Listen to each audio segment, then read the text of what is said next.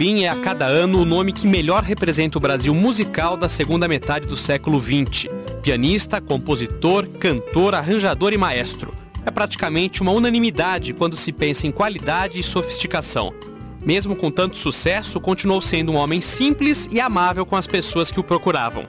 A irmã do maestro, Helena Jobim, destaca a forte relação que Tom tinha com a família e principalmente com ela. Nós éramos dois irmãos assim que, que tínhamos assim esse amor fraternal enorme e fora isso uma grande afinidade. Então a gente estava sempre junto, sabe? Ele ele me mostrava logo que ele fazia uma música, me pediu opinião, às vezes ele fazia letra também, né? Porque, Sim. De repente, ele, quando ele, ele, deixou a fase bossa nova, entrou naquela fase ecológica, tem Águas de Março, Passarinho, Boto e outras músicas, mas ele gostava de mostrar para mim as letras e eu opinava quando ele me perguntava, da mesma forma que eu com meus livros mostrava para ele também. E o meu irmão, ele jamais deixou de ser aquela pessoa assim simples, sabe, eh, generosa com com amigos, eh, até eh, toda essa turma que veio depois dele, da, da, da outra geração, como o Caetano, o Chico, o Edu Lobo e outros, eles, eh, eu entrevistei para fazer o livro, eu entrevistei muita gente, não só amigos chegados, como parceiros, a família toda, e, e enfim. Mas todos eles eram unânimes em, em dizer isso, dizer assim, o Tom era uma pessoa assim de uma generosidade assim muito grande com todo mundo e de uma delicadeza. Eles falam muito da elegância moral dele. Ele tanto fazia. Eu sempre repito isso que o pro, pro Tom ele podia estar falando com com o dono da padaria, onde ele ia todo dia de manhã, que ele brincava, dizia assim, ele acordava. Quando ele já estava bem mais velho, ele acordava muito cedo. Na, na juventude não, era aquela vida mais boêmia. Mas quando já estava mais velho, acordava muito cedo e ia comprar pão e brincava, dizia que ia comprar pão dos empregados da casa dele e, e depois ia pro piano, já começar a fazer escala, porque o Tom era assim muito disciplinado, sabe? E eu também acompanhei isso de perto, toda vez que a gente chegava na casa dele, ele estava no piano e estava fazendo exercícios, de, esquentando os dedos e também entrando num clima né, propício à, à criação, porque você não pode se desligar de, de, dessa coisa, né, de, de, essa coisa misteriosa que é a criação, né? E saímos sempre juntos, meu marido, eh, eu estou casada há 35 anos, meu marido também sempre junto e a gente sentava às vezes num bar para tomar sopa, ele era, ele era uh, cervejeiro, ele gostava muito de cerveja, que é a bebida que ele gostava mais. Mas a gente então fazia esses programas e assistia aos shows dele e o cotidiano dele, na casa dele. A gente estava também sempre junto. Ele ligava às vezes lá para casa. Eu ia almoçar, às vezes estava até almoçando, sentada já à mesa com meu marido, enfim, outras pessoas. E ele dizia, Helena, ele, ele me chamava de Nena, Nena, eu quero conversar, vamos conversar. Lá ia eu, meu marido dizia, vai, vai, vai. Aí eu ia e a gente, nós éramos confidentes um do outro. E a vida se passou assim, é, a gente sempre junto. E foi assim, tão difícil para mim essa separação, essa separação assim que, que a gente teve, né, com a morte dele. Ah, você está vendo só do jeito que eu fiquei e que tudo ficou uma tristeza tão grande nas coisas mais simples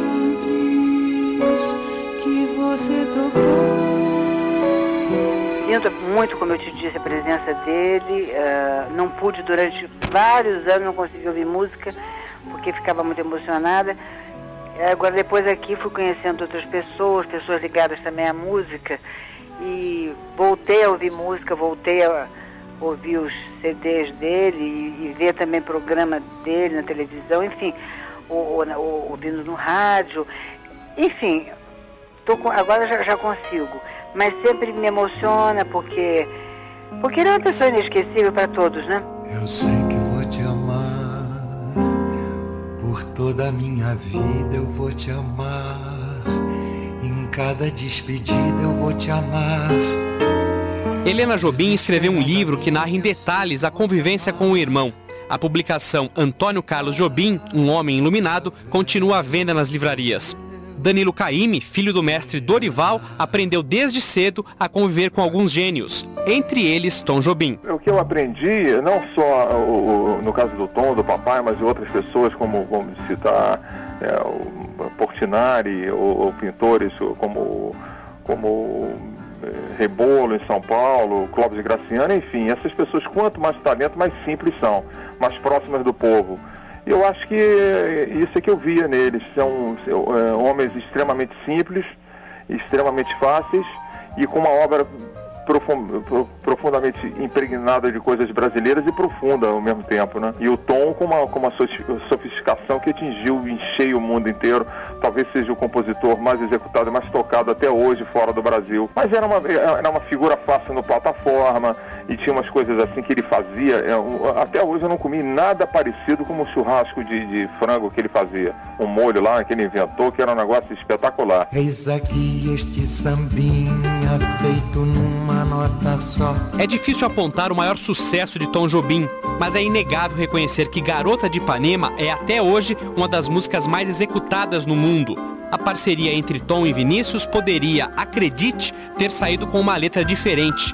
Quem conta essa história é outro ícone da bossa nova, Carlinhos Lira. Eu e o Tom Jobim morávamos na Rua Barão da Torre, né? E o Vinícius vinha pela Rua Barão da Torre, né? E ele parava na casa do Tom, deixava uma letra, vinha, subia a rua, parava na minha casa, deixava outra letra. E uma vez o Vinícius deixou uma letra na minha casa, que era, que era uma letra exatamente para a música de minha namorada. E quando eu comecei a cantar a música, da, da a letra com a música, a, a música ia mais ou menos assim, com a, com a música de minha namorada, né? Olha que coisa mais linda, mais cheia de graça, ela menina que vem que passa num doce balanço, caminho do mar. Ela menina do sol de Ipanema. Soubesse que quando ela passa, o mundo inteirinho se enche de graça e fica mais lindo por causa do amor. Eu digo, mas Vinícius, é essa letra mesmo que você queria? Diz, não, não, essa não, essa é uma letra que eu estou fazendo pro Tonzinho, é uma outra letra. A letra que eu estou fazendo para você é a letra que eu estou fazendo para você. Eu meteu a mão no outro bolso do paletó e tirou a letra de minha namorada, né? Se você quer ser minha namorada, aí deu certo. Mas ele estava me dando para botar na música de minha namorada a letra de Garota de Ipanema.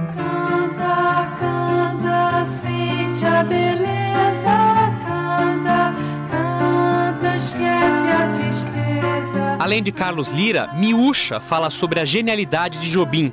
Em 1977, a cantora e o maestro gravaram dois discos que ficaram mundialmente conhecidos. O Luiz Oliveira, que foi o grande produtor da Bossa Nova e tudo isso, eh, me chamou para fazer um disco. E a gente estava pensando em repertório. Eu logo disse, bom, eu já era muito amiga do Tom, então vamos ver se, o que, que o Tom sugere. Achando que ele não tinha nada de novo, mas ele podia lembrar, como ele lembrou do meu primeiro disco, eu gravei Correnteza, por sugestão dele, que é uma música dele e do Luiz Bonfá, que pouca gente se lembrava. Aí o Tom estava numa fase que ele só queria tocar a música do, de compositores que ele gostava. E foi assim, aliás, que a gente regravou Ari Barroso, Custódio Mesquita, tanta gente que eu já conhecia de criança, né, quando o Vinícius casa, ele ia lá em casa e cantava essas músicas com meu pai. E nesse dia especialmente ele só queria tocar o Chico, queria tocar Olhos nos Olhos, ficava tocando, retocando, retocando as harmonias, reorganizando arranjo. Então eu achei um absurdo a gente gravar porque tinha acabado de sair gravações totais, né? Tipo assim, a de Betânia definitiva. Mas aí o Tom foi, a gente acabou gravando e já ficou aquele negócio muito divertido, muito gostoso. Ele disse, bom, e segunda-feira o que, que a gente faz? Então quando a gente viu, a gente está fazendo um disco. Toda segunda-feira a gente gravava duas músicas. O Aloysio, como bom produtor, sabia deixar a gente completamente à vontade. A gente se encontrava no Veloso, hoje é o Bar Garota de Ipanema. Então, muitas coisas saíam, a gente saía de lá, lembrava de uma música, de lá ia direto ou para a casa do Tom, na Rua Fudajás, ou para minha casa, que era um quarteirão de distância na Prudência de Moraes, e combinava com os músicos, Paulinho Jobim, que era bem garoto, tocava flauta, com Danilo Caime, Nelson Ângelo, Novelli, Luiz Cláudio Ramos, Franklin da Flauta, que fez a introdução de Maninha. Enfim, era uma coisa assim muito natural, muito espontânea. Foi saindo, todo dia a gente se encontrava, todo dia a gente dava uma ensaiada, e quando a gente ia para o estúdio, o clima era esse mesmo, de, de brincadeira, de uma coisa muito carinhosa, muito, muita cumplicidade entre nós.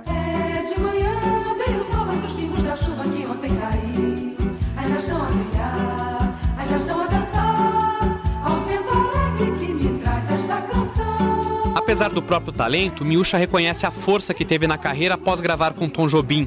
Até hoje, ela continua gravando discos e excursionando com frequência pelas Américas, Europa e Japão. Será que o próprio Jobim tinha noção do que o nome dele significava para a música?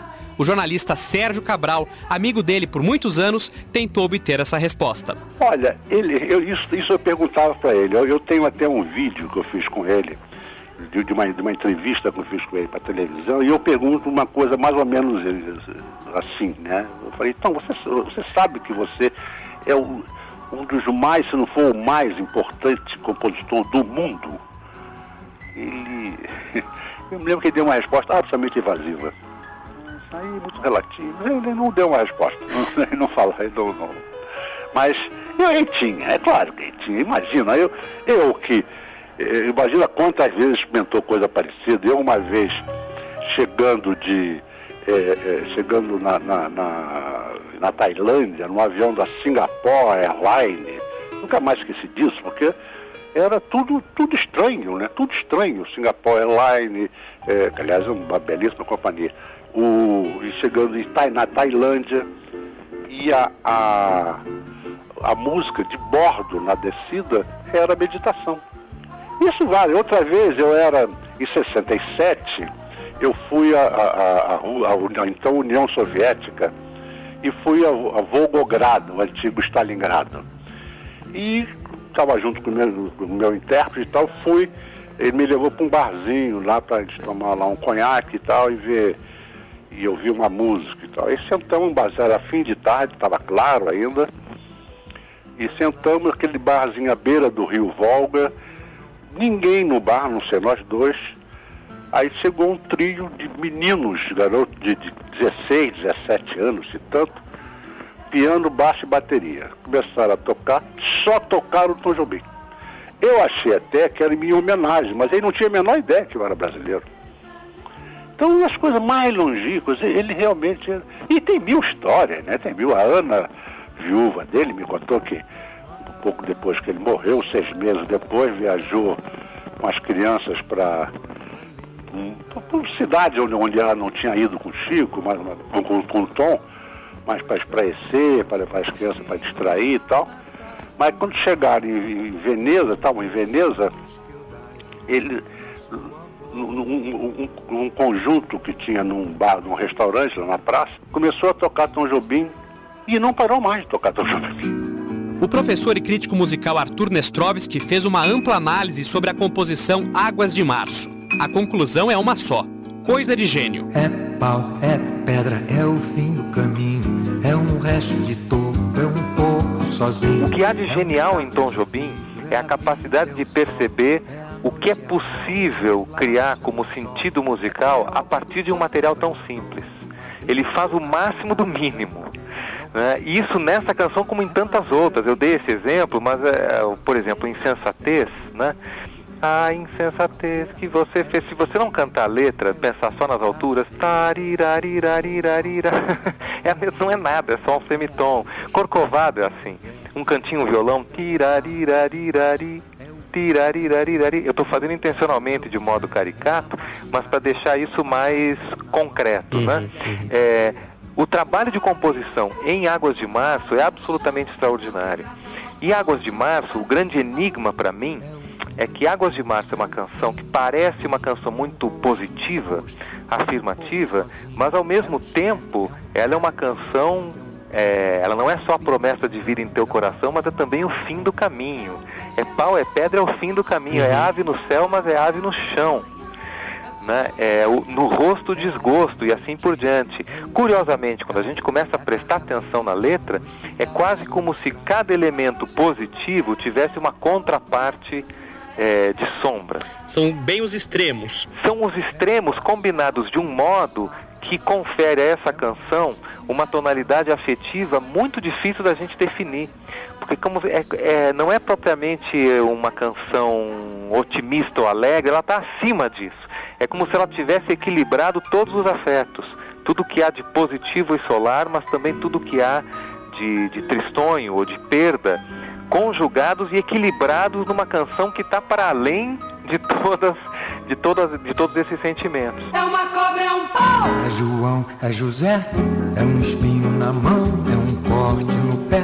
São as águas de março fechando o verão. É promessa de vida no teu coração. A maneira mais fácil de explicar ao mundo a importância de Tom Jobim é com a música. Praticamente tudo o que gravou virou sucesso. Mesmo os mais privilegiados se assustam quando percebem o legado deixado por Jobim. Prova disso é o relato de João Donato, reconhecido como um dos maiores ícones da MPB. O que aconteceu com eles não me surpreendeu nada.